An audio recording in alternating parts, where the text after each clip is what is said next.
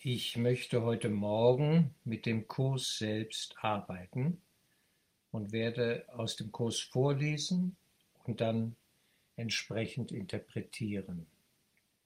Manchmal habe ich den Eindruck, die Leute glauben, ich denke mir das alles aus, was ich so frei dahin spreche. Aber es sind Aussagen des Kurses letztlich, auf die ich mich doch immer in der Regel beziehe. Wir sind auf Seite 596 im Textbuch Arabisch 6. Das ist das Kapitel Das Aufheben der Angst. Welch ein schönes Thema. Wir alle hängen da irgendwo fest, auch ich hin und wieder, aber ich habe gelernt, damit umzugehen und weiß um die Verbindung nach innen zum Heiligen Geist. Und das ist die Chance für uns alle. Diese Welt ist ursachlos, wie es jeder Traum ist, den irgendjemand in der Welt je träumte. Keine Pläne sind möglich und kein Entwurf ist da, der gefunden und verstanden werden könnte.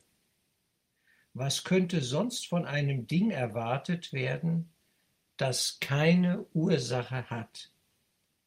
Wenn es aber keine Ursache hat, dann hat es keinen Zweck. Du magst zwar einen Traum verursachen, doch niemals wirst du ihm reale Wirkungen verleihen. Das ist ein wichtiger Satz. Ja, ich hake hier mal ein. Natürlich können wir entscheiden, ja, jetzt will ich träumen. Ich gehe ins Kino, ich schaue einen Film, ich lese eine Geschichte, eine wilde Geschichte, eine verrückte Geschichte und gehe da drin auf und projiziere mich in den Traum, in die Geschichte, auf die Leinwand, ja, da hinein. Das können wir entscheiden.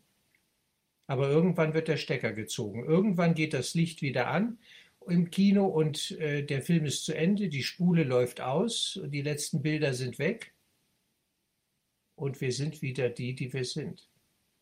Also in dem Bild hier, ja, wir sind in Gott, und träumen von einer Welt. Wir wollen träumen. Warum tun wir das? Weil die Idee der Trennung in uns Stress erzeugt. Die Idee die, der Trennung von Gott, die wir ernst genommen haben, hat zu einer Abwendung von Gott geführt. Und nun sind wir haltlos und suchen nach Inhalt. Wir suchen nach etwas, an dem wir uns festhalten können.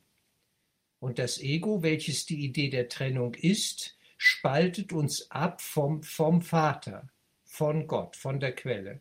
Und jetzt muss es uns Ersatz geben, jetzt muss es uns Bilder geben. Das Ego in diesem strengen Sinne, die Idee der Trennung, führt zu Bilderwelten. Und wir fangen an zu träumen. Und es lädt uns immer wieder ein, in die Traumspiegelkabinette, in die Achterbahnen einzusteigen und all das emotional, dramatisch und so weiter, ja, mit Weltverschwörungstheorien und tausend Dingen nicht zu erleben, als sei es wirklich. Natürlich ist das der Punkt, wenn ich ins Kino gehe. Ich will einen Film erleben, den ich für wirklich halte. Und es ist eine Hypnose, die da gesetzt wird durch die, durch die Bilder auf der Leinwand. Ich, ich nehme sie hypnotisch auf, wie den Placebo-Effekt, wie der Placebo-Effekt wirkt das Ganze. Ich halte das für wirklich. Ich glaube daran, weil ich daran glauben will. Es ist unsere Entscheidung. Wir wollten eine Welt sehen, jetzt sehen wir sie und jetzt klagen wir darüber, dass das nicht so läuft, wie wir uns das gedacht hatten. Denn das ist ja der Trick des Egos. Suche, aber finde nicht. Such, such, such nach dem großen Glück in der Welt. Ja, das ist immer wieder das alte Spiel. Und dann rennen wir los, wie die Blöden. Und finden nichts finden ein bisschen, dann zerfällt das wieder, dann greifen wir nach dem nächsten und so weiter. Und das ist völlig normal. Das ist der Traum der Welt.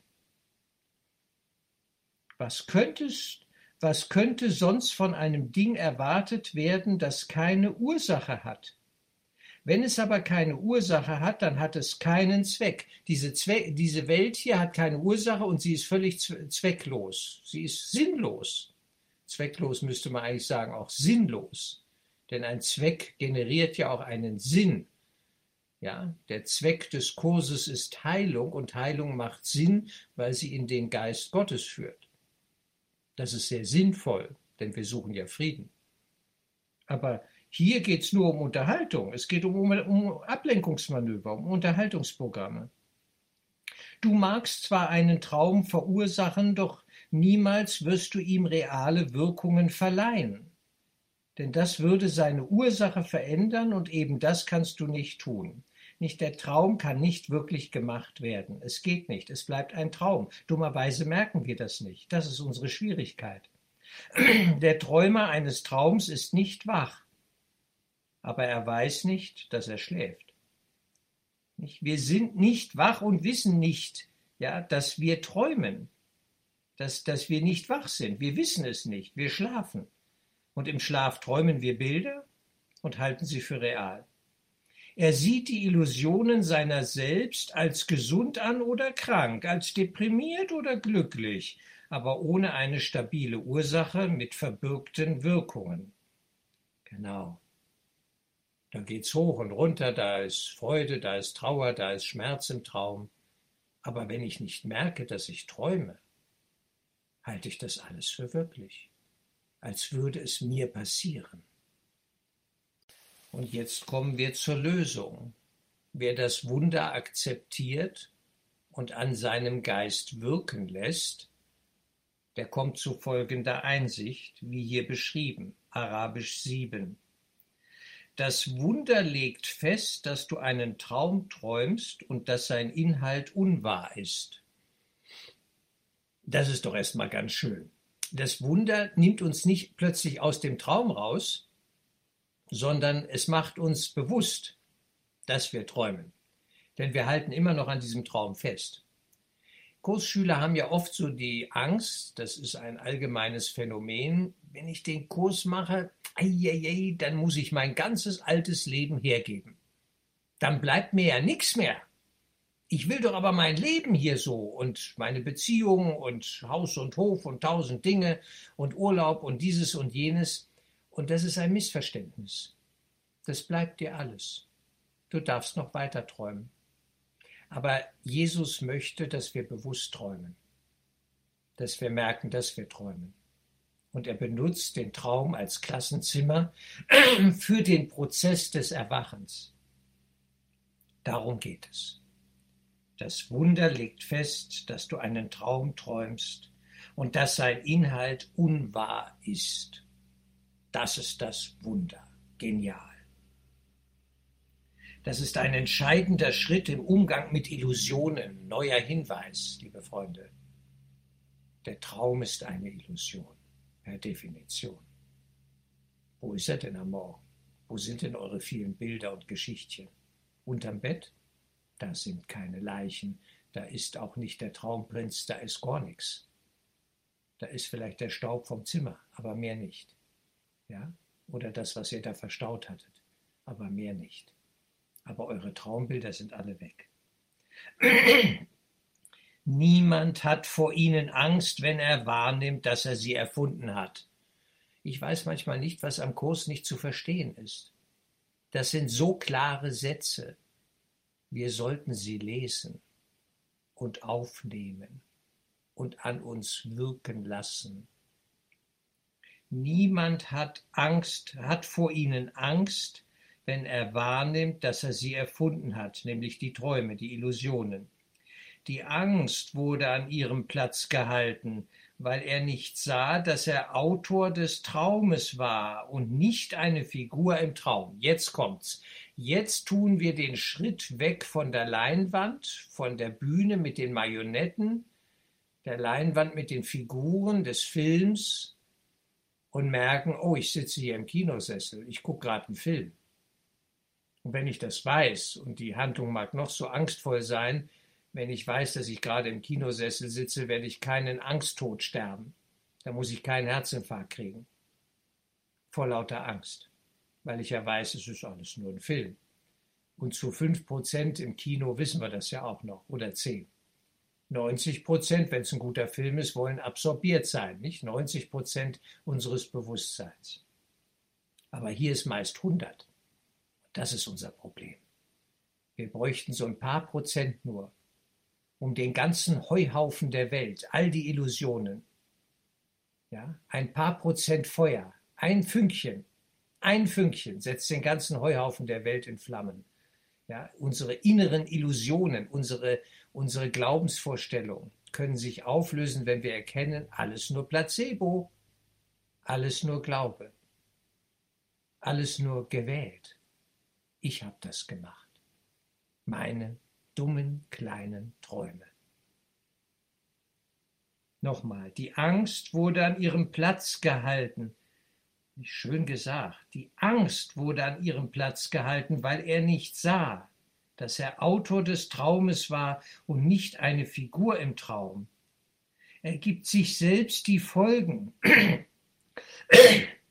er gibt sich selbst die Folgen, die er seinem Bruder gegeben zu haben träumt. Das ist ein toller Satz. Wir statten die Marionetten mit Eigenleben aus, als hätten sie das.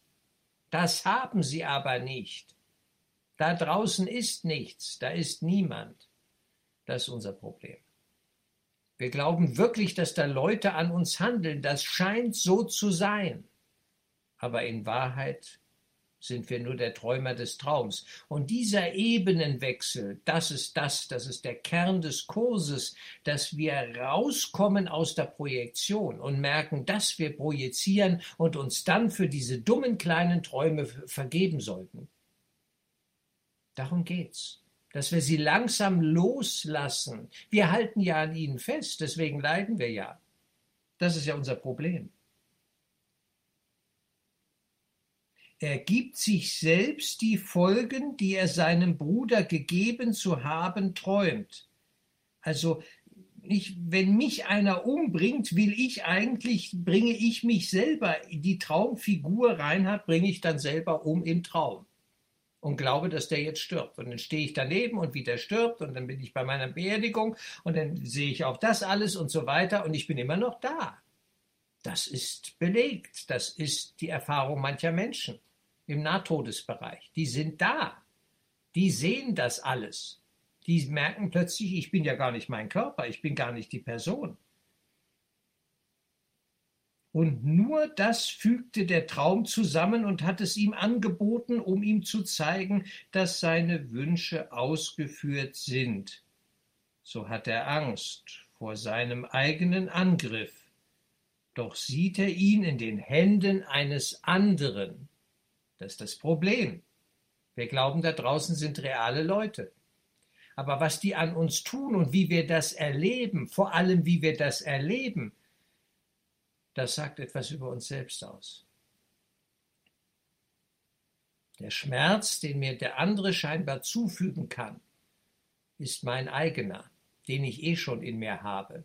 Wenn ich den nicht in mir hätte, und das ist eine Anspielung auf Ebene 1, mein Schmerz mit Gott, mein Schmerz in Bezug auf Gott, meine Angst vor Gott, wird meine Angst vor dem Nächsten. Es verschiebt sich von Ebene 1 auf Ebene 2. Und wenn wir die Metaebene des Kurses überhaupt nicht berücksichtigen und nicht verstanden haben, dann können wir den ganzen Kurs gar nicht verstehen. Das ist ein wichtiger Punkt. Die Metaebene des Kurses ist unser Urkonflikt mit der Liebe. Und der produziert all die Filme. Aus dem heraus geschieht das. Das gibt uns die Motivation, weil wir glauben, wir haben Gott angegriffen, erleben wir, inszenieren wir in unseren Träumen Angriff. Wir wissen, was wir getan haben, oder wir glauben es zu wissen. Wir glauben, wir haben Gott angegriffen, was nicht möglich ist. Das ist die gute Nachricht. Wir können Gott gar nicht angreifen, aber wir glauben es getan zu haben. Und wenn ein Mensch etwas glaubt, was er getan hat, dann bring ihn mal von diesem Glauben weg. Das ist Schwerstarbeit. Der glaubt, er sei schuldig. Und jetzt gibt er sich selbstständig die Kugel, indem er anderen eine Waffe gibt und sagt, schieß, schieß, schieß, schieß mich tot. Das ist der Urschuldkonflikt. Und den sehen die, die Psychologie sieht das nicht. Sie, sie verstehen es ja gar nicht. Sie gehen völlig am Thema vorbei. Wir erschießen uns immer selbst. Das macht aber jeder. Das ist der Todestrieb. Der Todestrieb, den Freud postulierte. Eigentlich wollen wir alle sterben. Wir reden zwar ständig vom Leben, wir wollen leben, aber tief innen ist genau nicht dieses Japsen, dieses Gieren nach Leben, nach Erfüllung da draußen in den Formenwelten, ja, hat als Gegenpol eine tiefe Depression, einen Todestrieb, weil das Ganze nämlich völlig sinnlos ist. Eigentlich muss man hier verrückt oder depressiv werden. Das ist eigentlich der natürliche Zustand eines Menschen, wenn wir das geistig mal im Innern anschauen. Bloß es wird zugekleistert mit Eiscreme und Schoki und mit Schuhen und mit Einkaufen, Shopping und mit Reisen und mit, naja, die Konsumgesellschaft und Spaßgesellschaft. Wir tun mal so, als sei nichts gewesen. Wer am lautesten lacht, der ist am glücklichsten. Dabei ist dahinter ein tiefer Schmerz und tiefe Trauer. Und wir wollen das nicht sehen. Als Opfer leidet er unter dessen Wirkung, also unter dem Angriff des anderen im Traum. Ja? Als Opfer leidet er unter dessen Wirkung, doch nicht deren Ursache. Er war nicht der Autor seines eigenen Angriffs. Das ist unser Glaube. Ich habe damit nichts zu tun. Ich habe das gar nicht gemacht. Der andere hat mich angegriffen. Nicht? Er war nicht der Autor seines eigenen Angriffs und ist an dem unschuldig, was er verursacht hat. Wir tun was, es hat Folgen und dann sagen wir, ich war es nicht. Da draußen, da rennen sie, holt sie euch, das waren sie. Das ist ja verrückt. Das Wunder tut nichts anderes, als ihm zu zeigen, dass er nichts getan hat. So, jetzt kommt's noch stärker. Das Wunder will uns zeigen, dass eigentlich auf, in Wirklichkeit, und das ist die Anspielung auf Ebene 1 und die schließt Ebene 2 in sich ein, dass eigentlich nie etwas passiert ist. Wir haben Gott nicht umgebracht, um es mal klar, extrem, aber direkt zu sagen. Das Wunder tut nichts anderes, als ihm zu zeigen, dem Träumer, dass er nichts getan hat. Und das ist jetzt eine Anspielung auf Ebene 1. Wir haben nur etwas getan in dem Sinne, dass wir Träume gewählt haben, aber das ist eigentlich kein Problem, weil es ja nur Träume sind. Da hilft nur eins, aufwachen. Wovor er Angst hat, ist eine Ursache ohne die Folgen, die eine Ursache aus ihr machen würden. Und so ist sie nie gewesen. Das ist eigentlich ziemlich einfach und doch ein bisschen tricky. Ein bisschen, ja, man muss hier klar denken können. Ursache und Wirkung.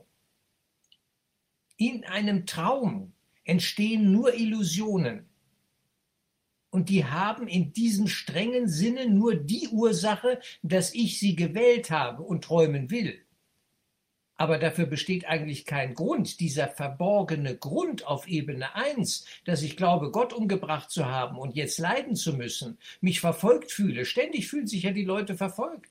Ständig glauben sie, dass etwas Schlimmes geschehen muss. Ja, das ist ja auch unsere Zeit. Die, die Zeitqualität ist im Moment eine, eine extreme Qualität der Projektionsenergie. Das ist ganz klar. Alle glauben, die Welt geht unter. Und, und unsere Traumwelten müssen ja auch untergehen, weil, weil sonst wachen wir nicht auf, sonst halten wir weiter an ihnen fest, wir kommen nicht raus. Das ist mir nochmal sehr klar durch diese Textstelle hier aufgegangen. Die Trennung hat mit dem Traum begonnen. Dem Vater seien seine Wirkungen entzogen und er sei machtlos, sie zu halten, weil er nicht mehr ihr Schöpfer sei. So, hier ist eine Anspielung, Arabisch 8, 596 unten. Die Trennung hat mit dem Traum begonnen. Jetzt kommt, jetzt kommt wieder Ebene 1 ins Spiel. Dem Vater seien seine Wirkungen entzogen und er sei machtlos, sie zu halten. Was sind denn die Wirkungen des Vaters? Das ist der Sohn. Das sind wir. Wir sind die Wirkungen des Vaters. Und er hat, er hat die Kontrolle verloren. Da ist was aus, aus dem Ruder gelaufen beim Herrgott. Das glauben ja auch manche. Das bezieht sie dann aber hier auf die Welt. Das bezieht sie, ja, aber eigentlich müssen wir nicht sehen, das ist Unsinn. Es ist Unsinn. Es ist nichts passiert. Der Gottessohn ist unschuldig.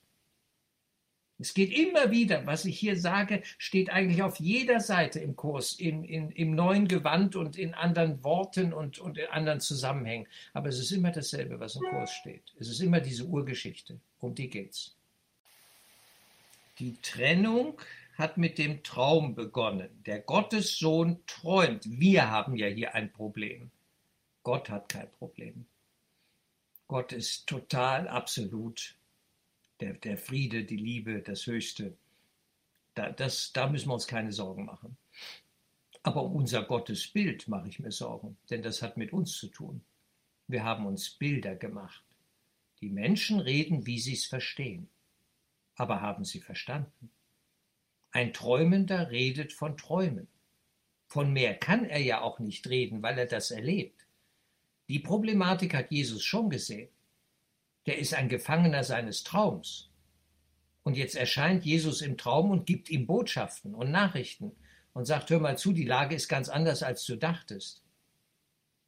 Es ist eigentlich nichts passiert. Und die Römer müssen wir auch nicht aus dem Land schmeißen.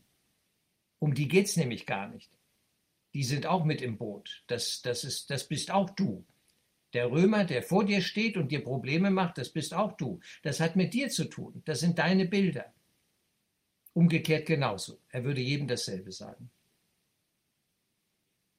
Die Trennung hat mit dem Traum begonnen, dem Vater seien seine Wirkungen, das sind wir, der Gottessohn, entzogen. Kann sich der Gottessohn anders machen, als er ist? Kann Gott sich anders machen, als er ist? Das ist dasselbe.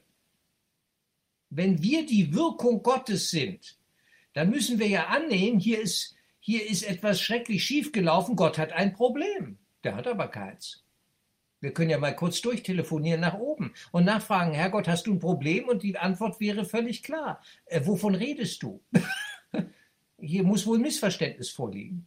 Und das Missverständnis, davon handelt der Kurs. Das ist unser Hindernis. Man könnte sagen, geistige Umnachtung. Nicht ganz dicht. Der Gottessohn träumt nicht ganz dicht zu sein. Er träumt von einer Unmöglichkeit, nämlich der Idee der Trennung. Und dann flüchtet er in Träume und repliziert, reproduziert ständig dieses eine Thema. Trennung, Trennung, Trennung, Trennung, Spaltung, Spaltung, Spaltung, bis zur Atombombe.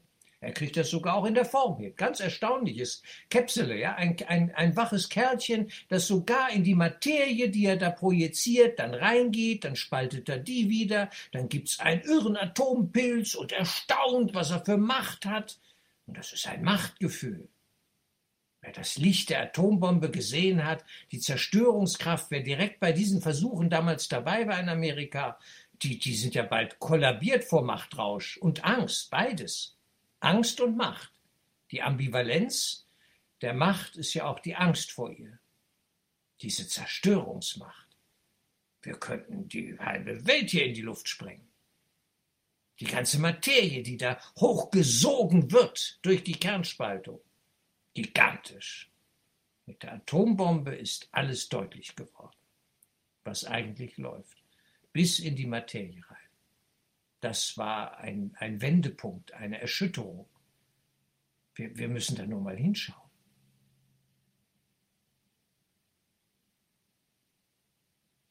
Dem Vater seien seine Wirkungen entzogen und er sei machtlos, sie zu halten, die Wirkungen zu halten. Die, die Pferde gehen durch. Der Gottessohn ist ja dieses Pferd und das geht durch, weil er nicht mehr ihr Schöpfer sei. Ja, was ist denn jetzt los? Das ist ja verrückt.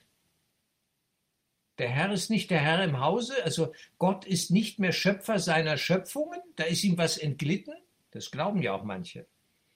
Da ist was schiefgegangen. Dann ist Gott nicht ganz dicht, oder wie? Wo ist das Problem? Im Traum hat sich der Träumer selbst gemacht. Oh, ein wunderschöner Satz, Seite 597 oben.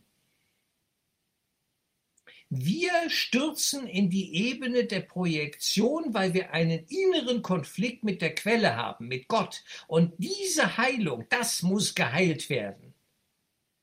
Ja, nicht die Dinge in der Welt, die sind nur Folge. Die Leute wollen immer an den Folgen ansetzen. Das ist menschlich. Ich verstehe das. Weil die sind uns zugänglich. Da sagen wir, ja, aber das ist doch meine Lebenssituation, der schwierige Chef, die Leute da draußen. Nein, das ist Folge. Ja, es ist die Lebenssituation in einem Traum.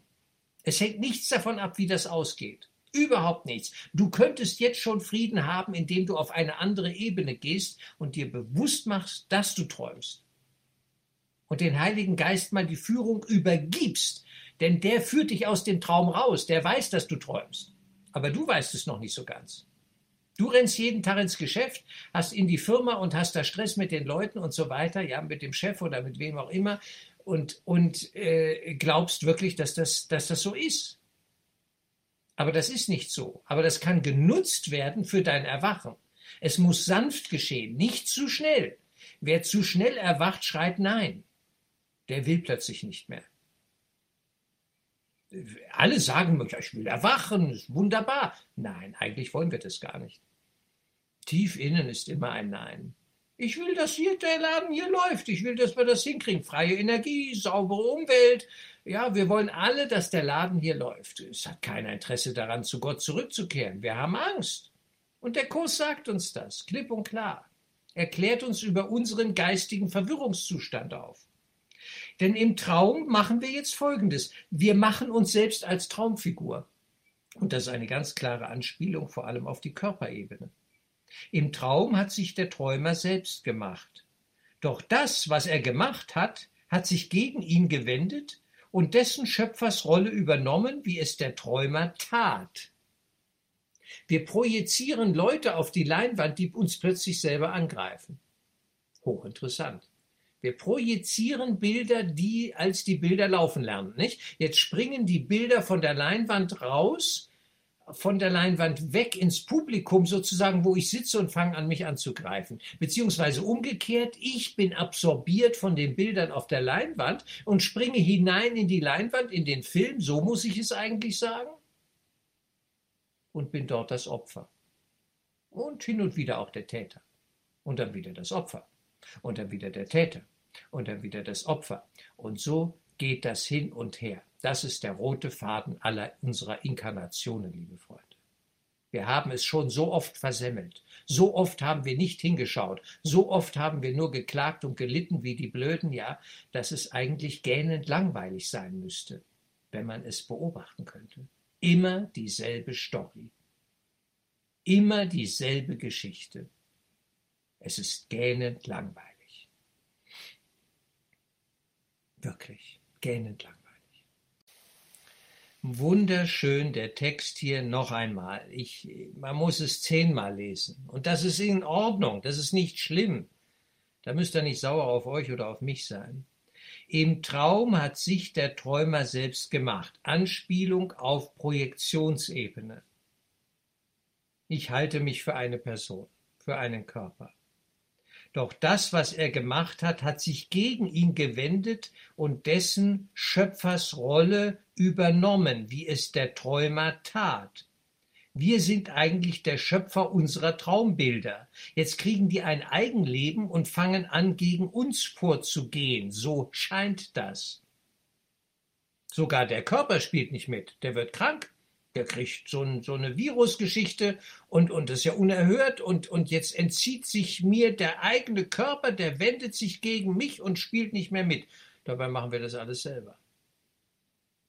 Wir haben hier Angst und wir haben ein Bedürfnis nach Strafe. Wir wollen leiden. Das ist ja das Verrückte. Menschen wollen leiden. Die wollen Täter und Opfer sein. Und wer das sein will, der wird leiden so haben ihn die Traumfiguren auch gehasst. Sein Körper ist ihr Sklave, den sie misshandeln, weil sie die Motive, die er ihm gegeben hat, als ihre eigenen übernommen haben. Genau, mein Gegner tickt genauso wie ich. Ich ticke genauso wie mein Gegner. Die Psychologie ist simpel. Wer schießt hier zuerst? Wer bringt wen zuerst um? Entweder du oder ich. Nur einer kann überleben. Urkonfliktebene 1, entweder Gott oder wir. Das ist immer die Geschichte. Sein Körper ist ihr Sklave.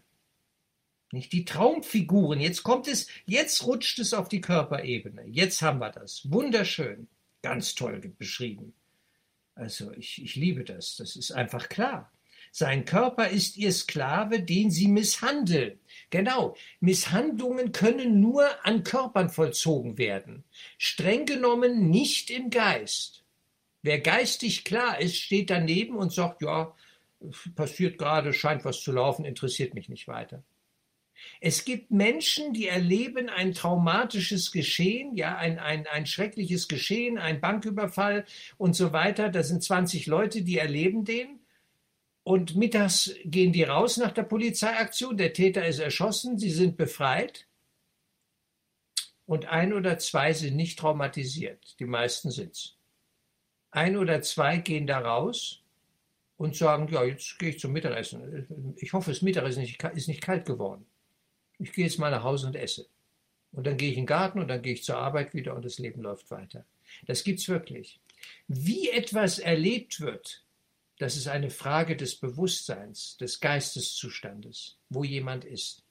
Und es gibt Menschen, die können ein Geschehen so durchschwingen lassen, dass es sie nicht tangiert. Und da will uns der Kurs eigentlich hinbringen, dass wir nicht mehr in Resonanz gehen mit den Traumfiguren auf der Leinwand, im Geschäft, auf der Straße, wie wir fahren, wie wir Auto fahren und so weiter und so fort, was wir hier erleben. Wir, wir gehen so schnell in Resonanz. Das lasse ich nicht mit mir machen, das ist ja unmöglich. Und sofort sind wir in Resonanz und sind im Film drin, absorbiert, völlig bewusstlos eigentlich. Bewusstlos, unbewusst. Und Jesus möchte, dass wir das bewusst erleben und dass wir dann eine Entscheidung treffen können, das hat mit mir nichts zu tun. Was geht mich diese blöde Welt an? Was geht mich Corona an? Gar nichts geht mich das an. Ich bin Gottes Sohn. Ich bin, wie Gott mich schuf. Ich bin im Geist. Da will ich verankert sein. Trotzdem tue ich hier noch, was sinnvoll ist, was verständlich ist oder was, was vielleicht hilfreich ist für andere Menschen, was auch immer. Darüber müssen wir nicht reden. Das ist schon klar. Wir sollen uns nicht seltsam hier verhalten. Das bringt nur die anderen dann durcheinander. Sagen wir mal, im Rahmen sinnvoll handeln, uns führen lassen vom Heiligen Geist. Und jetzt nicht ständig Halleluja rufen. Ja, lest den Kurs. Da weiß niemand, wovon du redest. Welches? Das Kursbuch von der Bundesbahn? Was soll ich denn lesen? Wo die Züge gerade abfahren? Ich habe keine Ahnung. Wovon redest du? Kursbuch? nicht? Das wäre verrückt. Das merken wir. Das, das ist nicht hilfreich. Auf einer Beerdigung steht man auch nicht mit dem Kursbuch und sagt, regt euch nicht auf, es gibt keine Körper. Warum seid ihr traurig? Seid ihr denn doof? Ja, die sind noch gefangen in ihren Vorstellungen. Da sollte ich Mitgefühl haben. Nicht? Kursschüler sind manchmal sehr uneinfühlsam, wenn es um die letzten Dinge geht. Wenn ein Mensch trauert, trauert er und dann bin ich einfach nur bei ihm und halte die Klappe. Vielleicht sage ich was, aber ich sage dann Sinnvolles, weil der Heilige Geist mich inspiriert, dass ich es sage und nicht, weil ich meine, es besser zu wissen und den Leuten den Kurs um die Ohren hauen zu müssen. Das ist nicht hilfreich. Das können wir lassen. So, noch einmal, noch einmal. Der Kurs, die 29. So, jetzt 28. Klappe. Gut. Sein Körper ist ihr Sklave, den sie misshandeln, weil sie die Motive, die er ihm gegeben hat, wir geben dem Körper Motive, das ist wichtig, als ihre eigenen übernommen haben. Wir wollen Krieg führen, dann führen auch andere gegen uns Krieg. Das merken die sofort. Das ist meine Lebenserfahrung. Wenn ich nicht schießen will, dann kann sich der vor mir entspannen, der gerade eine Kanone hat. Ist das nicht verrückt? Aber da ist was dran. Das ist meine Erfahrung. So bin ich damals durch die DDR gekommen. Ich wollte nicht schießen.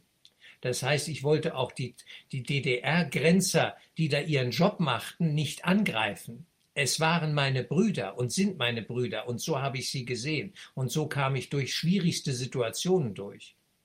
Und das war so gemeint. Ich habe das nicht nur als Strategie benutzt, ich habe das so gemeint, denn nur wenn man es meint, zählt es und nur dann hat es eine wirkliche Wirkung. Faken kann man das nicht. Wer das vortäuscht, das merkt der andere sofort. Das ist dann scheinheilig.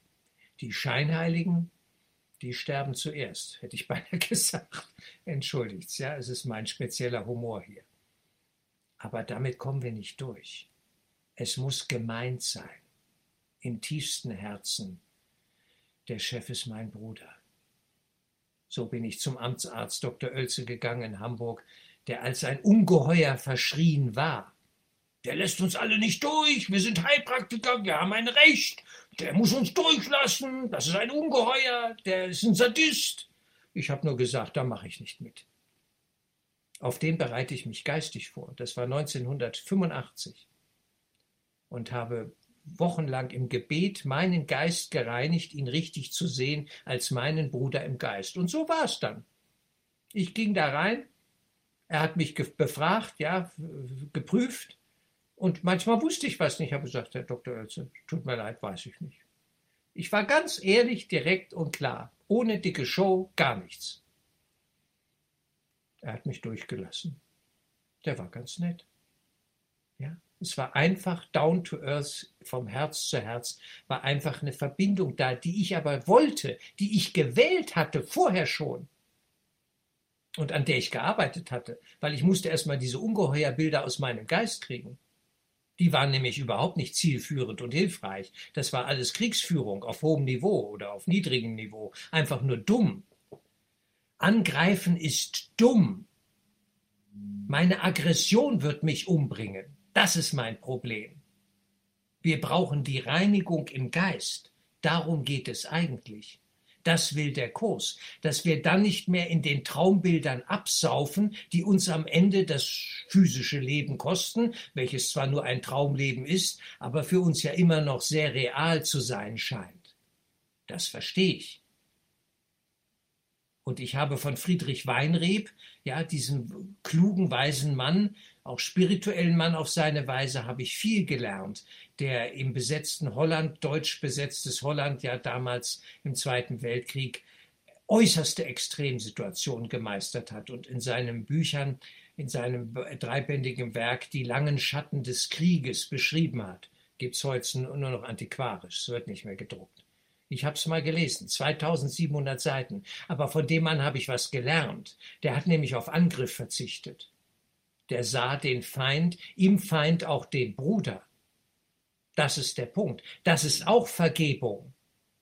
Dass ich in ihm den Bruder sehe, ihn richtig sehen will. Hört auf, Feinde zu sehen. Die Großkonzerne interessieren mich nicht. Am Ende steht da ein Mensch und der ist genauso angeschmiert wie wir hier alle auch. Das Ego sagt ihm ja auch dasselbe, wie es uns dasselbe sagt. Macht euch doch nichts vor. Das ist doch ganz einfach. Das Ego verarscht doch alle. Die Idee der Trennung führt doch alle in den Wahnsinn. Egal auf welcher Seite sie stehen, es sind alles arme Hunde in dem Sinne, weil sie verwirrt sind.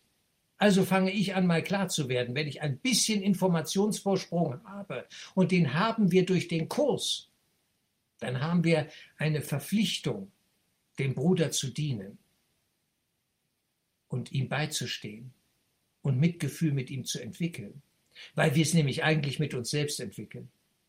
Das ist noch der springende Punkt. Und so wird der Urkonflikt, unsere gestörte Beziehung zu Gott, ebenfalls geheilt denn sie spiegelt sich ja in der gestörten Beziehung zu unseren Brüdern. Wir brauchen Heilung. Bitte vergesst es nicht. Wer schlecht träumt, braucht Heilung. Er glaubt ja an den Wahnsinn. Und diesen Wahnsinn, den leben wir in unseren Albträumen aus. Und die Welt ist auch ein Albtraum. Das ist genau dasselbe wie nachts, wenn ich im Bett liege und träume. Es ist dieselbe Chose. Also bitte hinschauen. Bitte aufwachen. Ich brauche die Heilung in meinem Geist, definitiv. Ich brauche sie dringend. Wir alle brauchen sie. Und wenn ich das mal erkannt habe, dann kann ich nur noch Geistesschulung machen, so gut ich das eben kann. Und mich der geistigen Welt hingeben und sagen, Jesus, bitte führe mich, bitte heile meinen Geist. Ich bin manchmal nicht ganz dicht. Oh ja, auch Reinhard ist manchmal nicht ganz dicht. Das kann passieren. Und ich weiß das. Aber wer es weiß, der ist auf dem Weg der Heilung. Und er kann sich dafür vergeben, dass er manchmal nicht ganz dicht ist. Ja, dass er Angst hat. Das kann passieren. Da rutsche ich auch rein. Und dann gehe ich wieder raus, weil ich es merke und weil ich dran arbeite und darum ringe. Es ist ein Ringen um den geistigen Weg. Und die, das macht jeder für sich allein. Da müssen wir nicht andere Brüder belehren. Das brauchen wir nicht. Nur uns selbst. Ja? Darum geht's. So, ich, ich weiß, ich schweife ab, aber das ist auch in Ordnung. Ähm, das ist so mein per persönliches Interpretationspferd, das da mit mir durchgeht. Und äh, ja, das darf ja auch sein. Jetzt kehre ich nochmal zurück zu dem achten Absatz da, Arabisch 8. Im Traum hat sich der Träumer selbst gemacht.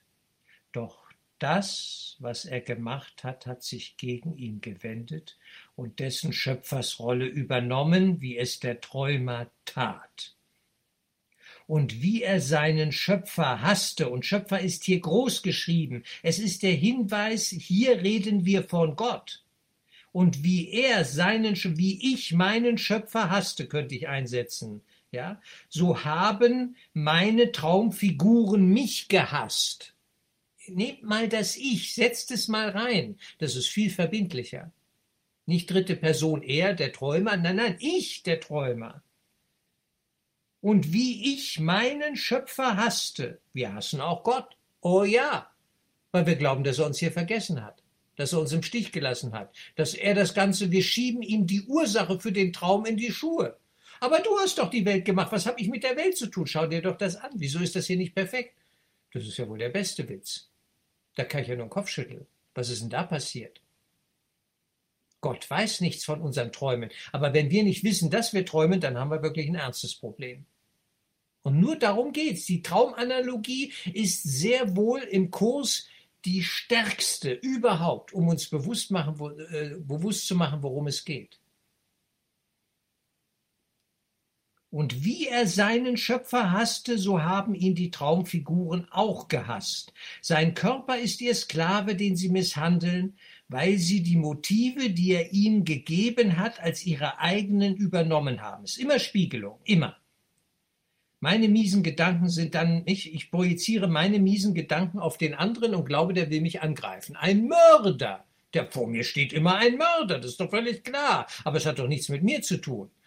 Der Witz war gut und sie hassen diesen um der Rache willen, die er ihnen anbietet. Und meine Traumfiguren, nicht könnte ich jetzt sagen, hassen diesen, nicht die, ähm, äh, den Körper, eben mich als Person um der Rache willen, ja, die ich ihnen anbiete. Ich biete ihnen diese Rache an nach dem Motto, nun tut's schon, nun schießt schon, weil ich eigentlich schießen möchte. Nach dem Motto, komm, zieh, komm, komm, schlag zu, komm, komm, schlag zu. Mach mich fertig. Dann schlage ich zurück. Ich mach dich fertig. Ich mach dich so fertig, dass dir Hören und Sehen vergeht. Aber erst will ich angegriffen werden. Das ist ja auch eine Strategie. Das sehen wir ja in all den Albträumen. Wir haben einen unbewussten Wunsch geradezu angegriffen zu werden, um genüsslich zurückschlagen zu können.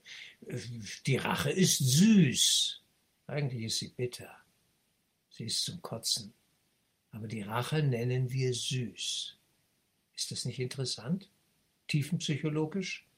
Und es geht hier immer um Tiefenpsychologie. Nicht Oberflächenpsychologie, sondern Tiefenpsychologie. Wir haben den Täteraspekt in uns, wie den Opferaspekt. Es ist beides da. Es ist immer dasselbe dumme kleine Spiel des Egos, das jedem der zwei Kampfhähne sagt, er will dich umbringen. Er will dich umbringen. Jedem sagt es das. das da müsste man ja auf den Gedanken kommen, das ist ja pervers. Das ist ja sadistisch. Das sagt jedem Kampfhahn, der andere will dich umbringen? Dann kämpfen die ja beide um ihr Leben wie die Blöden. Genau, genau. Und einer wird gewinnen und der andere stirbt. Das ist das Spiel. Dann kommt der nächste Feind und dann geht das Spiel von vorne los. Willkommen auf der Erde.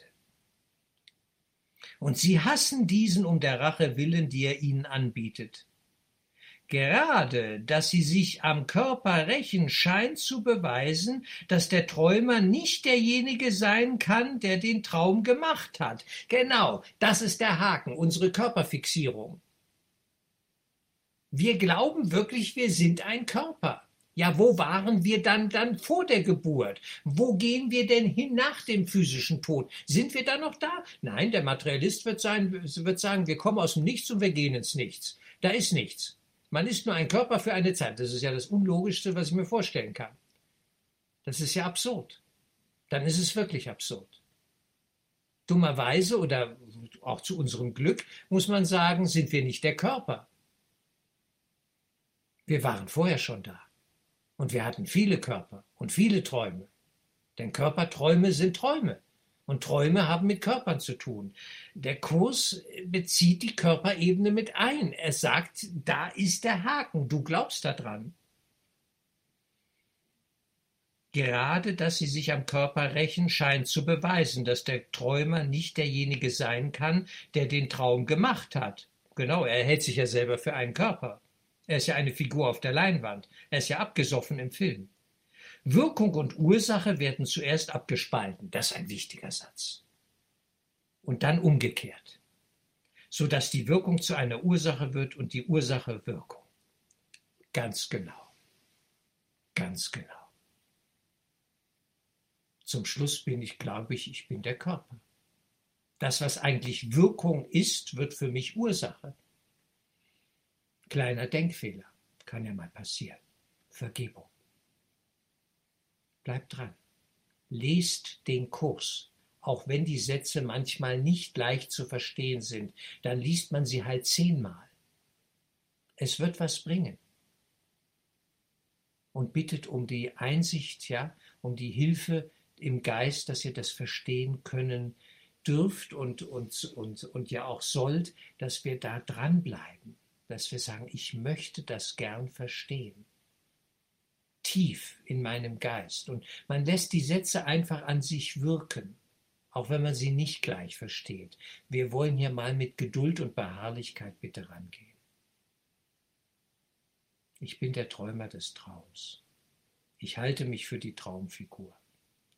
Wer das Problem lässt sich schnell lösen. Der nächste Schritt heißt eigentlich luzid zu träumen und luzid zu leben, denn dieses Leben ist ja auch ein Traum. Luzid leben, dass wir wissen, alles nur Show. Ein Riesenkinodrama, alles Theater. Vergebung, Vergebung, Vergebung.